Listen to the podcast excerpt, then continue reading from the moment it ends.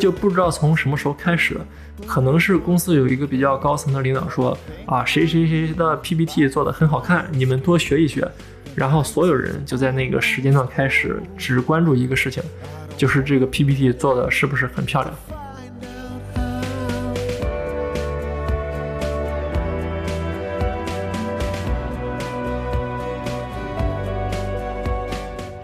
我上班时候的情况就是一模一样的，最开始也是不打车，然后可能骑车或者坐公交，但是后来就是习惯了滴滴这些打车软件之后，就是有了一些舒适感以及节省时间这方面的依赖性，那么我的消费习惯就被培养起来了。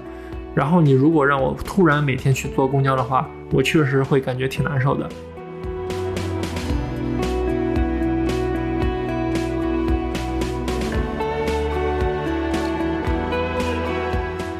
所以说，如果是结合这篇小说来看，我觉得现在的年轻人，就是我们这些人，对于所谓的工作上的骗局认识的其实还是挺清楚的，至少比这个主人公黄景雄要清楚一些。然后在认识到这一层之后，也会主动的去想一想，有没有一个应对或者解脱的途径。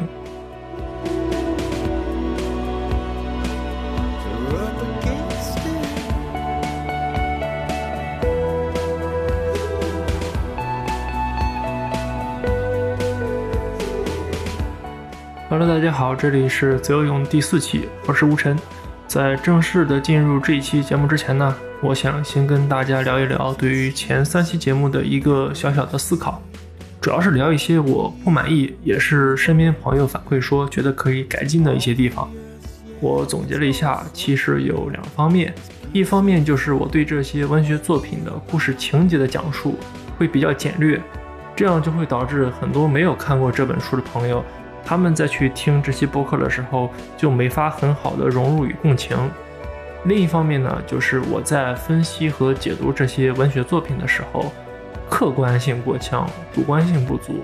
换句话说，就是我自己作为一个读者的观点，或者我从作品里面可以去延伸或发散的一些想法，这部分相对来说展现的比较少。我觉得确实可以去改进一下。因为如果我做的是一个完全客观的文本分析或者阅读理解这样的播客，那我觉得大家还不如去查那种比较专业的文献，或者是去听专家的解读。然后对于这两部分的改进方案也比较清晰。第一点就是可以把这个故事的情节以一种更细致的方式去表达出来，然后让大家能够更好的去代入。但这里就会有一个衍生问题。就是整个节目的篇幅和时长可能会大大增加，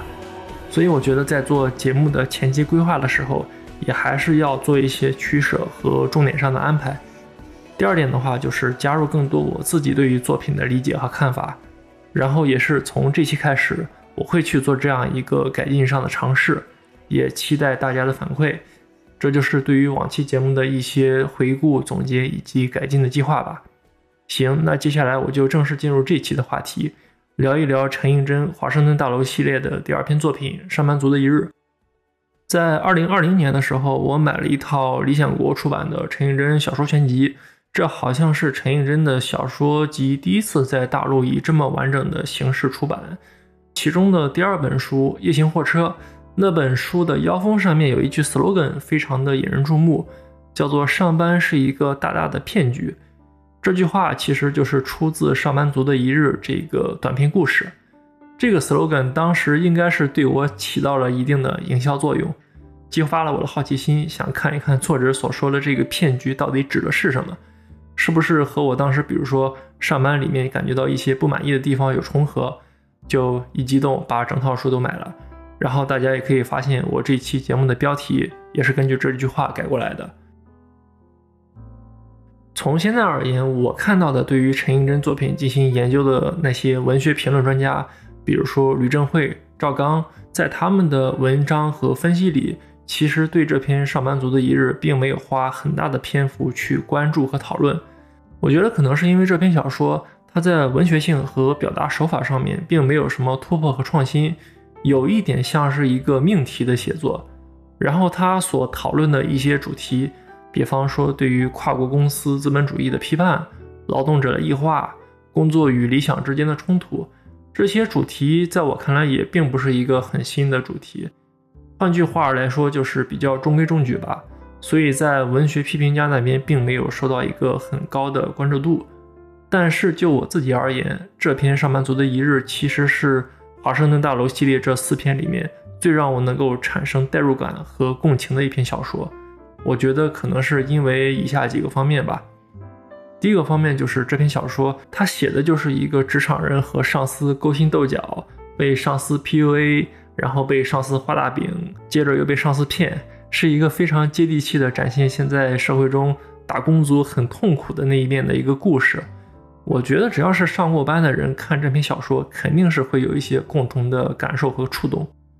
第二部分呢，就是我觉得这篇小说是比较真实的，向我展示了。职场里面那些三十多岁的中年人，他们的内心世界与私生活到底是怎么样的？因为相比于就是那些刚进入职场的二十多岁的年轻人来说，我个人感觉那些已经到中年或者有了家庭子女的年龄比较大的员工，他们在职场里面好像是会更多的隐藏自己的情绪与看法，会让你觉得有一些距离感。这种基于年龄的差异性吧，会让我特别的好奇。就是为什么职场人到了中年之后会有这样的一种改变，以及他们现在心里想的到底是什么？嗯，这篇上班族的一日正好写了就是这个事情。虽然里面展现的已经是半个世纪之前的职场环境了，但是我觉得去和当下的生活做一个对照的话，还是会感觉到非常的真实。这是第二部分。那么最后一个部分呢，可能就是这篇故事读完之后，也引发了我自己对于所谓的。工作与理想之间如何衡量和取舍的一个思考，这部分我就准备到节目里面结合对于作品的分析来一起聊一聊。行，那我们下面就正式开始讲这个故事内容啊。然后我还要补一句，这一期节目我并不会把这个故事全部的介绍完，而是大概会讲到小说三分之二的部分。首先是为了给大家留一个小小的悬念。其次，也是因为这篇小说，我觉得讲到三分之二的时候，也差不多就能把我所想表达的东西表达完了。行，那我们下面就真的正式开始了。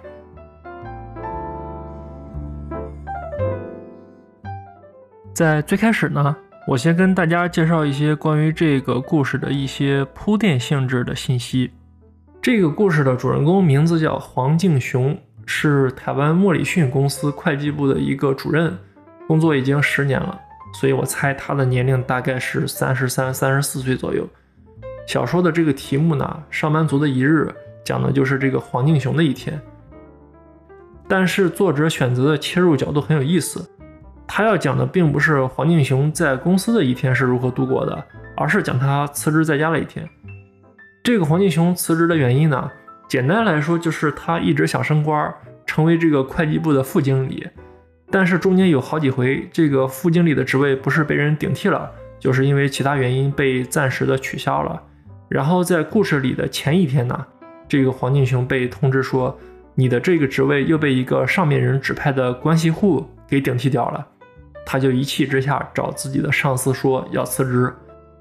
然后可能有人就会问，这个在职场里面晋升升不上去，其实也是比较常见的事情。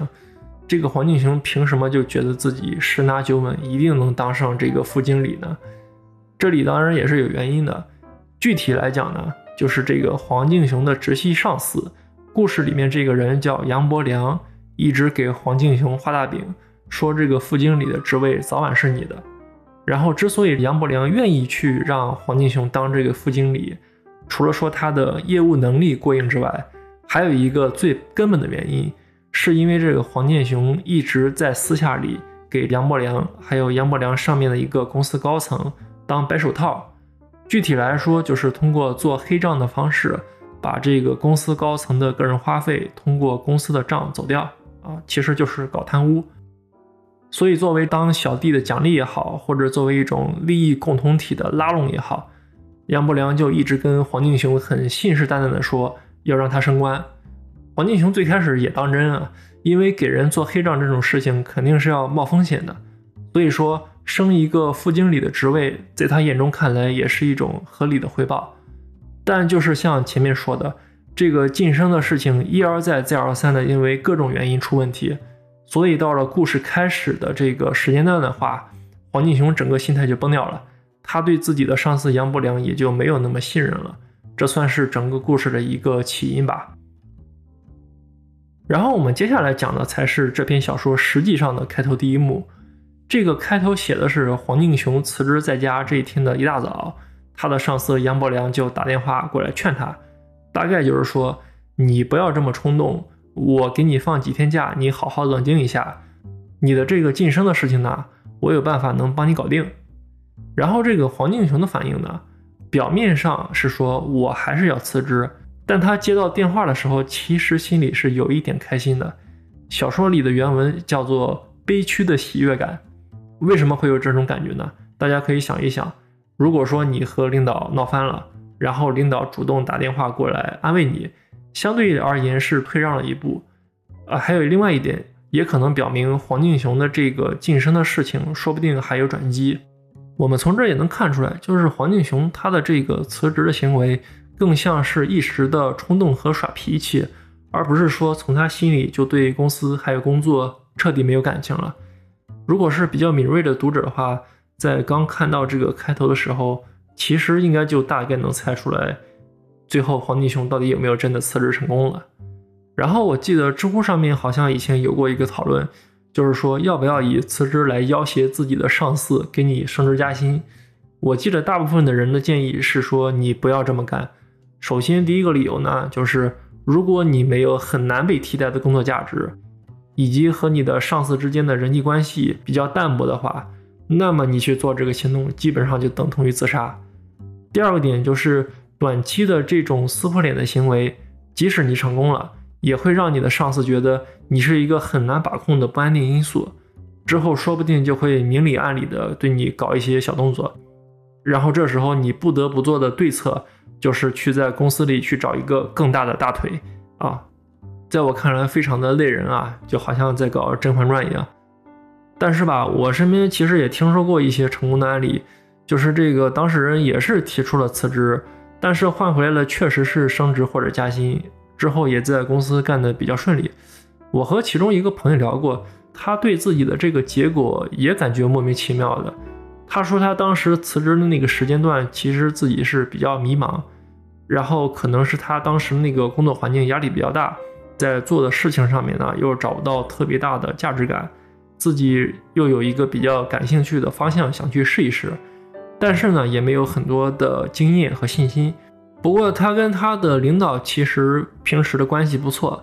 就三番五次的去聊这个事情，也没有明确的说自己想辞职，但是这个意思是表达出来了。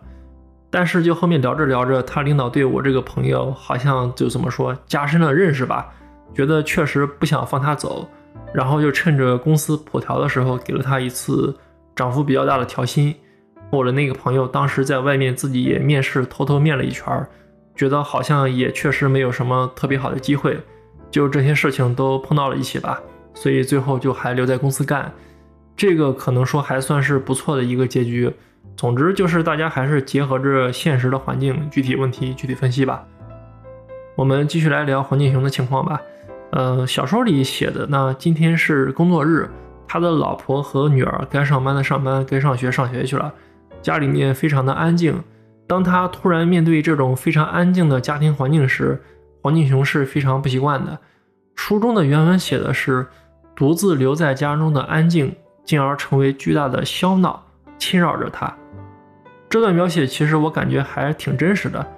客观上来说，工作会给我们带来比较有规律的、按部就班的生活节奏，当这种节奏被打乱的时候，其实也会让人产生焦虑的心理。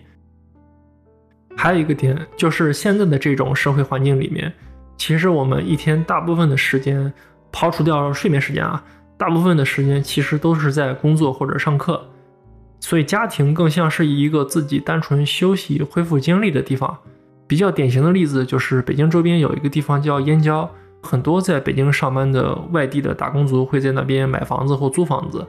但是从燕郊到北京的这个通勤时间是非常长的。而且很多公司它加班又加的比较厉害，所以很多人回到这个地方的房子之后，就是单纯的去睡个觉，然后第二天一大早又起来进北京。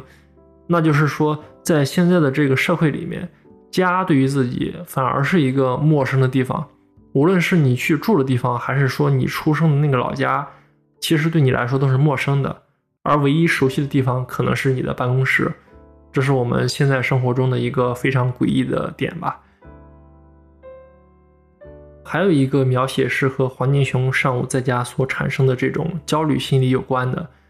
嗯，他不是现在闲着没事儿嘛，然后就开始给他以前的那些朋友打电话，问他们现在在干嘛。他的那些同龄的中年人朋友，就都说自己在忙着上班搞事业，一边吐槽自己过得很累，但是呢，一提到自己做的事情的时候，那种骄傲自豪的感觉又很自然的流露出来。其实我们从这一段也能引申出一个在现在生活中关于时间利用的一个思考点。就是我见过一类人，他们希望自己是越忙越好，空闲时间越少越好，因为这种繁忙能证明他是一个被很多人所需要的有能力的人，也能带来心理上的满足感。当然，也意味着他的这种忙能给他带来更高的收益。也就是说，你能忙起来，你才是一个有价值的人。而当你闲着，或者是没有把你的时间利用起来的时候，在很多人潜意识的评价标准里。你可能就是一个现代社会中的异类或者废物，而当这种潜意识的思维捆绑住了黄金熊的时候，他就自然会感觉到非常的焦虑和孤独，好像自己一夜之间变成了一个没用的人。然后这里可以简单讲一讲我自己的一点感受吧，就是这种闲着的时候会发慌的状况，我在几年前刚工作的时候稍微是有一点的，因为那个时候就是怕工作能力不达标被炒鱿鱼嘛。然后就肯定想尽可能的花时间学一些新东西和知识，然后可能是比方说，呃，和你差不多大的一些同事，当他们有进步的时候，你可能会稍微有一种那种相互比较的心理，就觉得好像我也得搞一个什么事情，也证明一下自己，可能会去找领导要一些项目去做啊这样的，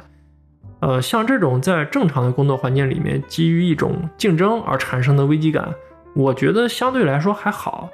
而且很多时候它对于自己也好，对于业务也好，作用是比较正面的。但问题在于，假如这种工作环境的竞争程度已经到了一种不正常的地步的时候，那么可能就会产生像现在很流行的说内卷的概念，就大家看起来都非常的勤奋，但是忙的这个具体的事情，有时候我现在看起来都很可笑。我印象比较深的就是以前在公司做那个 PPT。一开始的时候呢，公司里面大家做工作汇报总结的时候，都会做一个 PPT，对吧？讲一讲自己做了什么项目，有什么价值，然后有什么感想之类的。一般来讲，只要这个汇报的内容和逻辑是通顺明白的，其实就没有大问题。但是就不知道从什么时候开始，可能是公司有一个比较高层的领导说啊，谁谁谁的 PPT 做的很好看，你们多学一学。然后所有人就在那个时间段开始只关注一个事情，就是这个 PPT 做的是不是很漂亮啊？然后就是夸张到当时好多人各种学怎么往 PPT 里加动画特效，然后还有拍视频呢，就搞得花里胡哨的。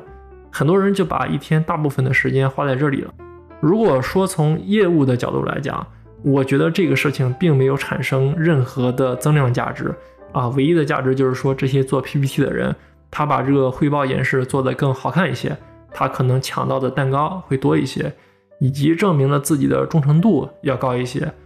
但我自己从打心里来说，对于这种无效的忙碌以及造成这种无效忙碌的体制是非常抗拒的。还有一些其他小的点，比如说过度的繁忙对于精神身体上长年累月的不可逆的损耗，以及对于这种繁忙的压力而产生的像暴饮暴食。抑郁、焦虑、过度消费这些问题，这些都是很多左派社会学家一直在批判的东西啊，我就不长篇大论了，咱们继续去聊这个故事。下面要讲的是这篇小说里比较重要的一部分，就是黄金熊之所以想去升这个副经理，除了说工资待遇提升之外，其实还有一个比较重要的原因，就是升到管理岗之后，他能有更多的时间去做自己年轻时候想做的事情。那他具体想做的事情呢，其实是拍一部纪录片。因为在黄金熊上大学的时候，他对拍电影这个事情非常着迷。但是自己当时的经济条件又买不起摄影机，所以在他们大学的那个电影兴趣社团里，他做的是一些写剧本和剪辑的工作。然后到了结婚的时候，他跟女方的家庭提条件，说希望用一台摄影机当嫁妆。这个时候，他才有了人生中自己的第一台摄影机。但是因为一毕业就进入这个职场，然后工作和家庭里的事情也越来越忙，黄敬雄呢就没有时间来拍一个很完整的作品，只是断断续续的记录了一些生活里的片段。所以拍一部完整的纪录片就成了黄敬雄一直藏在心里的一个执念。他也希望能够等自己当上这个副经理之后，就有这个时间和精力去搞拍电影的事情。看到这里的时候，我内心的想法就是，行吧，又是一个和《月亮与六便士》一样套路的故事。但是呢，根据我自己的经验来看，我觉得就是说，黄敬雄作为一个上了十年班的人，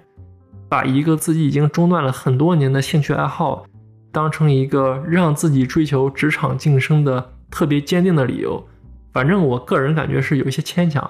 或者我换一个角度来问这个问题。就是，假如黄敬雄当上了这个副经理，然后他有了一定的空闲时间，那么他去拍成一个他年轻时期去幻想的那种纪录片的可能性有多大？在我个人看来，这个可能性其实是不大的。首先就是像刚才说的，拍纪录片的这个事情，他已经中断好多年了，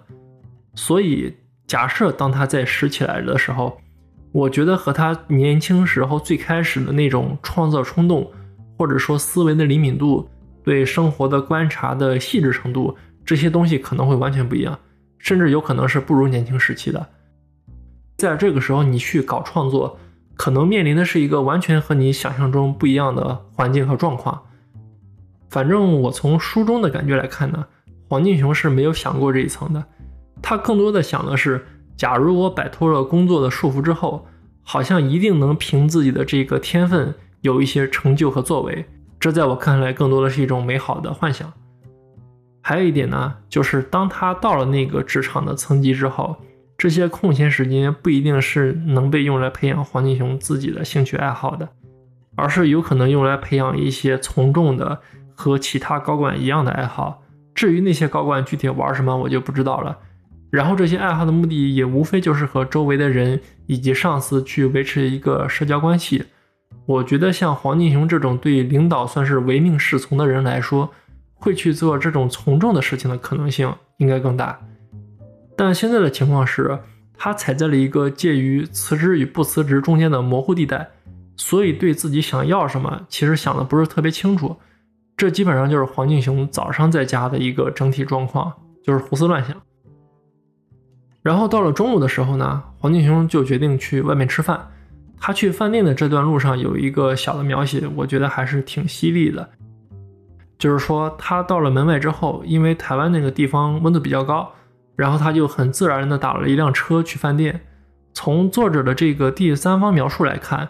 就是在几年前的时候，黄敬雄还是一个会挤公交车或者走路去上班的人。但是，就是随着他一步步升职，能报销车费，习惯了比较舒适凉爽的出租车的环境后。啊，括号，这是上世纪七十年代没有滴滴，他就再也不去挤公交车或者走路了。嗯，就是对于这种所谓的由简入奢易、由奢入简难的描写，其实特别能让我感觉到小说作者的存在感，就感觉陈映真好像是在用特别冷冰冰的眼光去抓一个上班族生活里的真实细节。之所以说真实，是因为我上班时候的情况就是一模一样的，最开始也是不打车，然后可能骑车或者坐公交。但是后来就是习惯了滴滴这些打车软件之后，就是有了一些舒适感以及节省时间这方面的依赖性，那么我的消费习惯就被培养起来了。然后你如果让我突然每天去坐公交的话，我确实会感觉挺难受的。反正当时读这段的时候，还是让我自省了一下。黄金雄到了饭店之后呢，他挑的这个饭店其实很有意思，是他经常会去的一个高层的西餐厅。然后从这个餐厅的玻璃窗是能看见他那个办公室所在的华盛顿大楼的。嗯，这里有一段从黄敬雄的视角去观察这个华盛顿大楼以及整个商务区的场景描写，给我的感觉就是说，他说是出来吃饭放松，但是心里想的还是职场里的事情。在点菜的时候，黄敬雄遇到了这个餐厅里面一个新来的女服务员，这个服务员的长相让他吃了一惊。为什么呢？因为这个服务员长得特别像他之前包养的一个情妇。其实，在陈映真的小说里，我们经常能看到就是企业的中高层包养情妇的这样一个描写。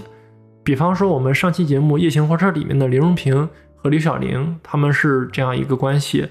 还有另外一篇小说《赵南洞》里，主人公赵南洞的哥哥赵二平也是这样的一个角色。就是这些包养情妇的男性，在陈映真的描写里，你会感觉到有一些共性，他们都是从一个比较贫寒的家庭环境走出来，然后少年时期可能在思想上是比较正派和端正的。但是进入到职场以及商业社会进行拼杀之后，就逐渐的开始不择手段，比方说会去做一些贪污腐败的行为，在私生活方面开始逐渐的沦丧，然后也会去包养情妇。在现实社会里面，我们也见过太多这样的例子了，包括在我身边，我家的亲戚里也有这样的事情啊。就是你去观察他们正常的婚姻生活时候，其实过得也不错，你看不出来有什么不可调和的大的矛盾。他的问题就是说，这种日常的很鸡毛蒜皮的生活里面，那种年轻时候谈恋爱的情调上的浪漫感和激情被消磨的太多了。然后男方又是占经济优势的情况下，就会跑到外面去找一个婚外情的对象。但是这种婚外恋本身上是带有很强的理想化性质，而且非常依赖于肉体的快感与释放压力的那种感觉，所以也未必算是真爱。我也一直觉得婚姻是一个特别重大的话题和领域。如果很冒失的走进了这个领域，或者你知道自己的心理成熟度没有到达那个地步的话，在现在的这个大的环境下，其实还是感觉会受到很大的来自于外界的诱惑与挑战的。然后在对于这个情妇形象的描写上，陈映真往往是用一种比较正面的手法去进行人物的描写。比方说上一期我们聊到了那个刘晓玲。陈映真是突出描写了她母性方面的那一个勇敢的特征，然后到了《上班族的一日》这个故事里呢，黄敬雄的这个情妇叫 Rose，她是一个从小地方出来的陪酒女，有一次在这个交际场所和黄敬雄碰上以后，两个人就好上了。但是这个 Rose 并不贪恋黄敬雄的钱财，而且在黄敬雄去买房子的时候，他还给黄敬雄送了十万台币。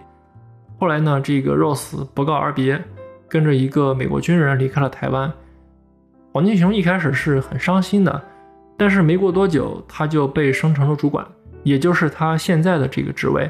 工作一忙起来呢，他就把这个 Rose 给忘掉了。然后又过了一段时间，这个 Rose 从美国寄了一封信过来，就是跟他解释了一下当时为什么自己突然不告而别，然后也交代了一下自己的一些早年经历吧。这里就不过多讲述了，但是 Rose 在信里面写了一个重点，就是他讨论了一下美国男人和台湾男人之间的区别。他觉得台湾男人相对来说，在一段感情里面背负的东西太多了，畏首畏尾，不像美国男人那样可以什么都不在乎，不在乎女性之前做过什么职业，或者是不是有什么财产上的压力。这是 Rose 的个人看法，但其实主要就是用来反衬出。黄敬雄以及我们上期节目所说的林荣平，他们这种一方面包养情妇，但另一方面又不肯放弃自己的家庭地位、社会形象，反衬出他们这种男性中产阶级的懦弱、狡猾和功利主义的一种心态吧。接下来的一段其实是讲黄敬雄在吃饭的时候去回忆之前的几次升职到底是怎么失败的。他的第一次升职失败是因为当时这个公司的高层。给硬塞进了一个人来，但他的上司杨伯良通过个人的手段吧，把这个硬塞的人给赶走了。这里面也是涉及到一段职场同性恋的剧情。我觉得作者在故事里面写这个剧情其实还挺值得探讨的。但是这段剧情的作用和之前这个 Rose 的部分有点像，我就不过多展开讲了。总之，这就是黄敬雄的第一次升职失败。然后他的第二次升职失败呢？是因为总公司要开展一个成本节约计划，其实意思就是说，我们可能会削减一些岗位，或者是说大家平常的一些出差呀、办公上面的花销都削减吧。然后黄金雄梦想中的这个副经理的职位，就是在那段时间被取消了。黄金雄对这个第二次的升职失败其实是非常不满意的，就是这个成本节约计划在他看来其实只是做一个表面文章，因为公司的支出成本里面很大的一部分其实是由他那几个上司贪污的资产构成的，而且这些贪污的钱财在这个成本节约计划开展之后也没有一点点的减少，所以就是在这个时候开始，黄金雄觉得他的上司杨伯良其实根本就没有把他看在眼里。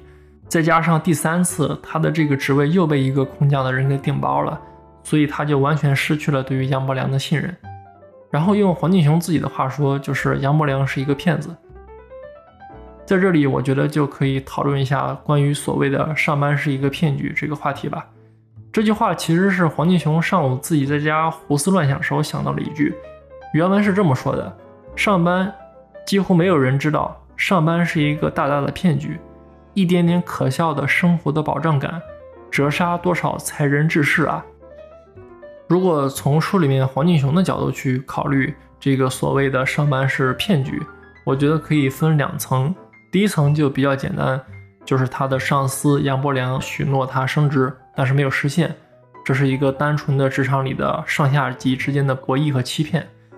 第二层呢，就是从他刚才的那句话引申出来的，就是说。大部分人其实一开始进入职场去工作，我觉得很大程度上是为了去寻求一个生活的保障，或者说在社会上立足的保障。具体来说就是薪水、房子，然后可以去组建一个家庭的资金这些东西。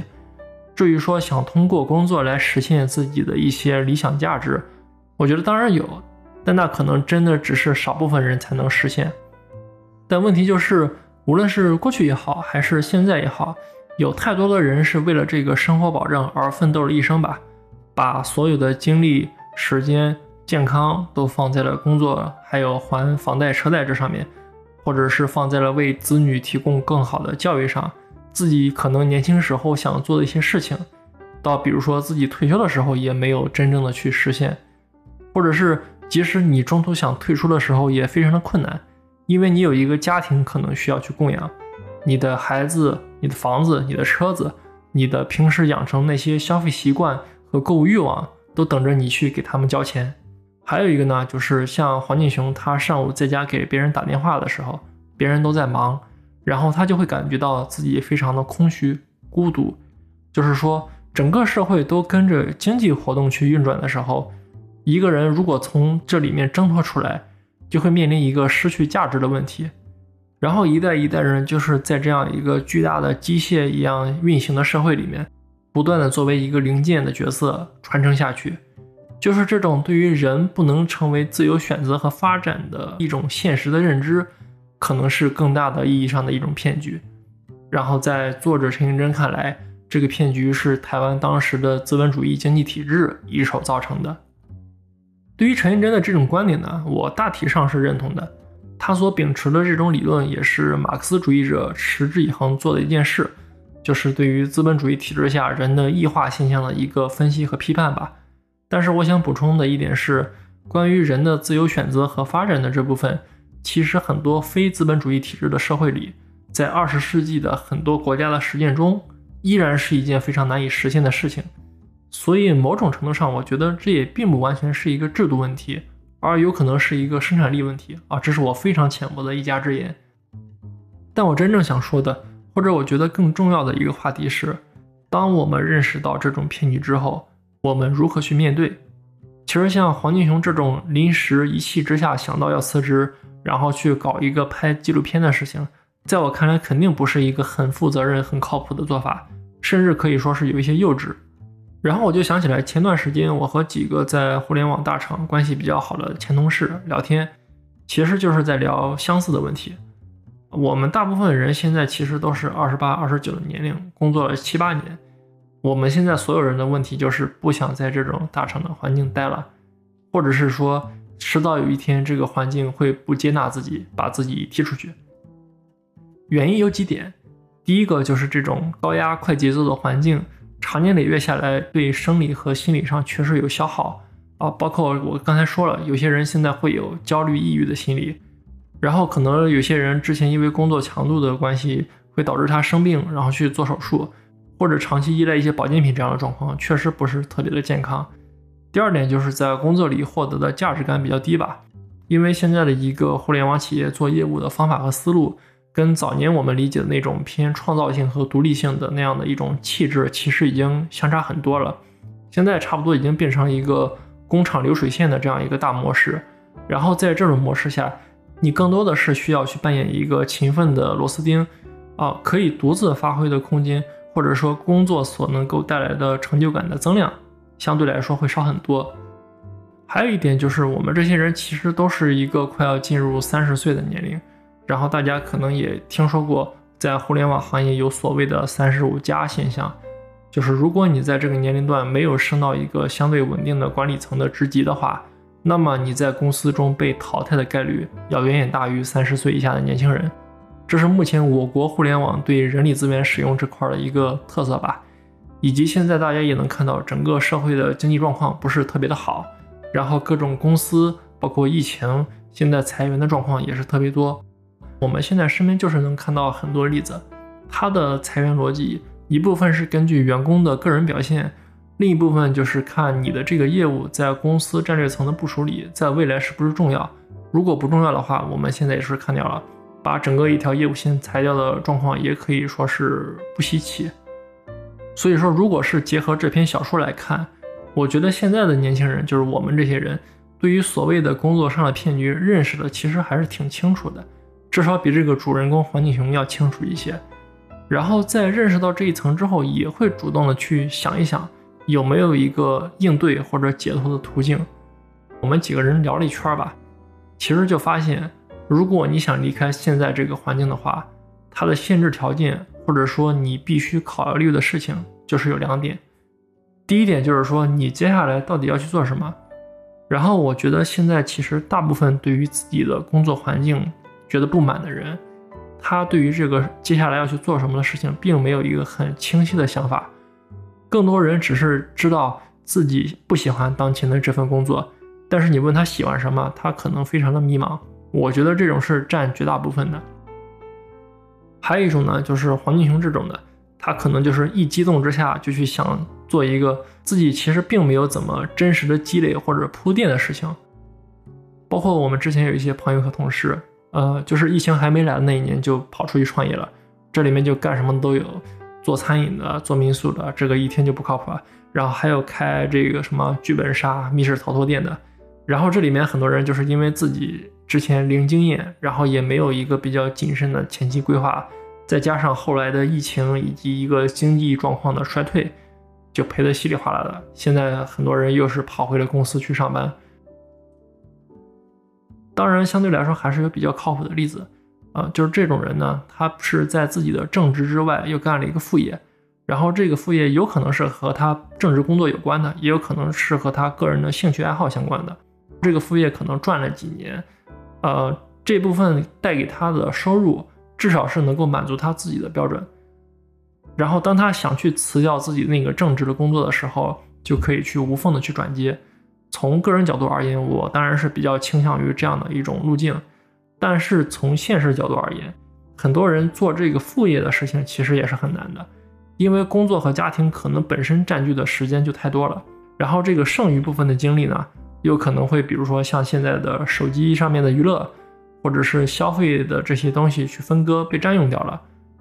所以说，我觉得如果真是想做这样的一个事情，还是要去掂量一下自己有没有一个比较坚定的信念和动机。这是我觉得关于说。接下来要去做什么的一个点的想法，然后第二个点就是，当你离开现在的一个工作环境之后，其实客观来说，就是作为你自己也好，作为你的家庭也好，在经济上面肯定是会受到一定的考验。当然，如果你家里矿很多，就当我什么都没说，对吧？所以说你在经济上面的这个储备能力，或者说抗灾能力到底有多强，这也是一个非常现实的问题。然后我们几个人在聊这个问题的时候，就会发现，如果你有孩子，或者是说你有一个比较高的房贷的时候，这种情况就会非常限制你去做更多的选择。你的首要目的可能就变成了维持自己或者家人能接受的一个收入水平，不让自己和家人的生活环境发生非常大的变动。然后在这种情况下，大多数人的选择是保持现状，直接把那些有的没的辞职或者创业的想法和计划消灭掉。对于这种状况，我们真的觉得挺无解的。我们身边现在也见过很多，就是因为怕背上这些负担，然后不敢去生孩子或者买房的朋友。里面的一部分原因，当然是因为像刚才说的，就是现实的压力特别大。这种压力一方面来自于你要付出的精力和钱财。另一方面，也可能是来自于我们对教育、我们对自己和子女的生活水平的一个潜移默化中形成的越来越高的标准线啊，现在就摆在那儿了。作为普通人的本能来说，肯定是不愿意去妥协的，对吧？我们总是希望一代比一代过得更好，至少是不比自己差，所以就会造成很大的现实负担。还有另外一部分害怕去面对这种负担的心理因素。我觉得就是像，比方说买房和生孩子，可能这些是在上一代看来非常自然而然的事情，然后在我们这些人眼里，已经变成了一个负面意义远远超过正面意义的一个事情。比方说，我和这些朋友在聊的时候，他们当然会承认，比方说小孩子有可爱的一面，但他们更多的表达的是害怕孩子带来了比较闹心的一面，也害怕他们去占用自己之后的时间，或者改变自己的人生规划。当然，还有生育上造成的损伤和后遗症，以及生育之后，尤其是对女性来说，能不能继续自己的职业生涯，这部分他们确实会考虑的比较多。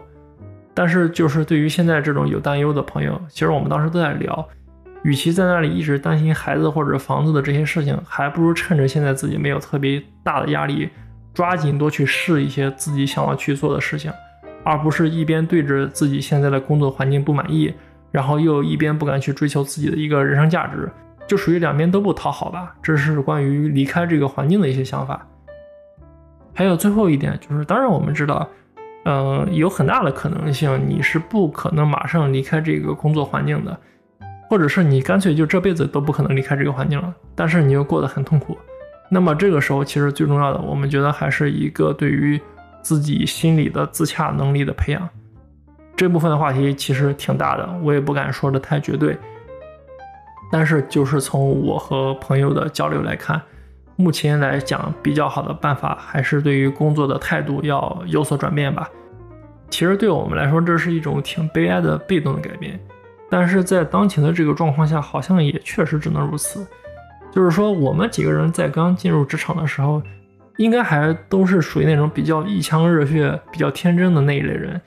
感觉能够通过自己的工作去实现好像一些比较宏大叙事的社会价值或者是愿景，但是到现在啊，无论是看外部的大的行业环境，还是内部的小的个人的职场生涯，基本上都是在面对一个这种幻想的消退的状况。当然不是说这种理想价值不存在，而是从结构性的角度去观察。我个人认为，就是上面说的那个时代已经过去了。然后有一个很有意思的事儿就是。现在我们在和很多刚进入职场的新人或者实习生去聊的时候，他们对于前景还是很乐观的，这个很有意思。我个人猜测啊，可能一方面，他们确实在刚进入到这个工作体系的时候，要接触很多新的东西，这里面天然有一种知识的增量带来的愉快感。然后另外一方面啊，我觉得可能也是面对我们这些年龄稍微大一点的员工的时候。他们可能是选择性的想展现出乐观的一面，然后避免自己的职场评价变低啊，这是我个人的一些阴暗的猜测。总之，就是在这种关于工作的一些幻象和光环消退的情况下，嗯，我觉得还是要更加理性的去分配自己在职场里的一个精力、情感和时间的投入。不是说自己不努力了，或者无时无刻都在摸鱼划水，那个也不对啊。我觉得是要像运动一样。保持一个正常的微微出汗的状况就非常好，而绝对不是要说自己一定要亢奋到死。还有另外一方面呢，就是能够识别或者是避开老板的一些 PUA 或者大饼的东西啊，并且去找更多的时间，能够让自己拥有一些自我发展的机会吧。其实像刚才聊了这么一大段，已经完全脱离于上班族的一日这个故事本身了，但也就是像我在节目最开头讲的。这一部分所聊的东西，其实是这篇故事能给我带来的最有价值的感受和思考。然后至于接下来的故事剧情，我就不打算做一个很细致的介绍与分析了，因为已经讲到故事的三分之二的地方了。关于这篇故事的大部分值得探究的重点，作者想表达的一些主题，以及我想去阐述的内容，其实已经都讨论的差不多了。啊，就结尾部分，我简单讲一下。这个黄锦雄回到家之后，在晚上，他的上司杨伯良又打来了一个电话，就还是跟他聊这个关于辞职的事情。然后在这通电话里面，黄敬雄做出了自己到底要不要辞职的一个选择。大家感兴趣的话，不妨去猜一猜他最后到底是辞了还是没辞。其实根据我自己前面的一些讲述和解读，我觉得这个结果已经表达的非常明确了。有兴趣的人也可以去找一下这个小说的原文，看一看结尾到底是怎么写的。好，那么以上就是我对陈映真的《华盛顿大楼》系列的第二篇小说《上班族的一日》的介绍和解读。如果喜欢这期节目，或者你对这篇故事有一些自己的理解与看法的话，欢迎在评论区留言，我们可以互相交流意见。然后也非常欢迎大家的点赞、转发、鼓励或者是批评的意见。OK，那我们就下期再见。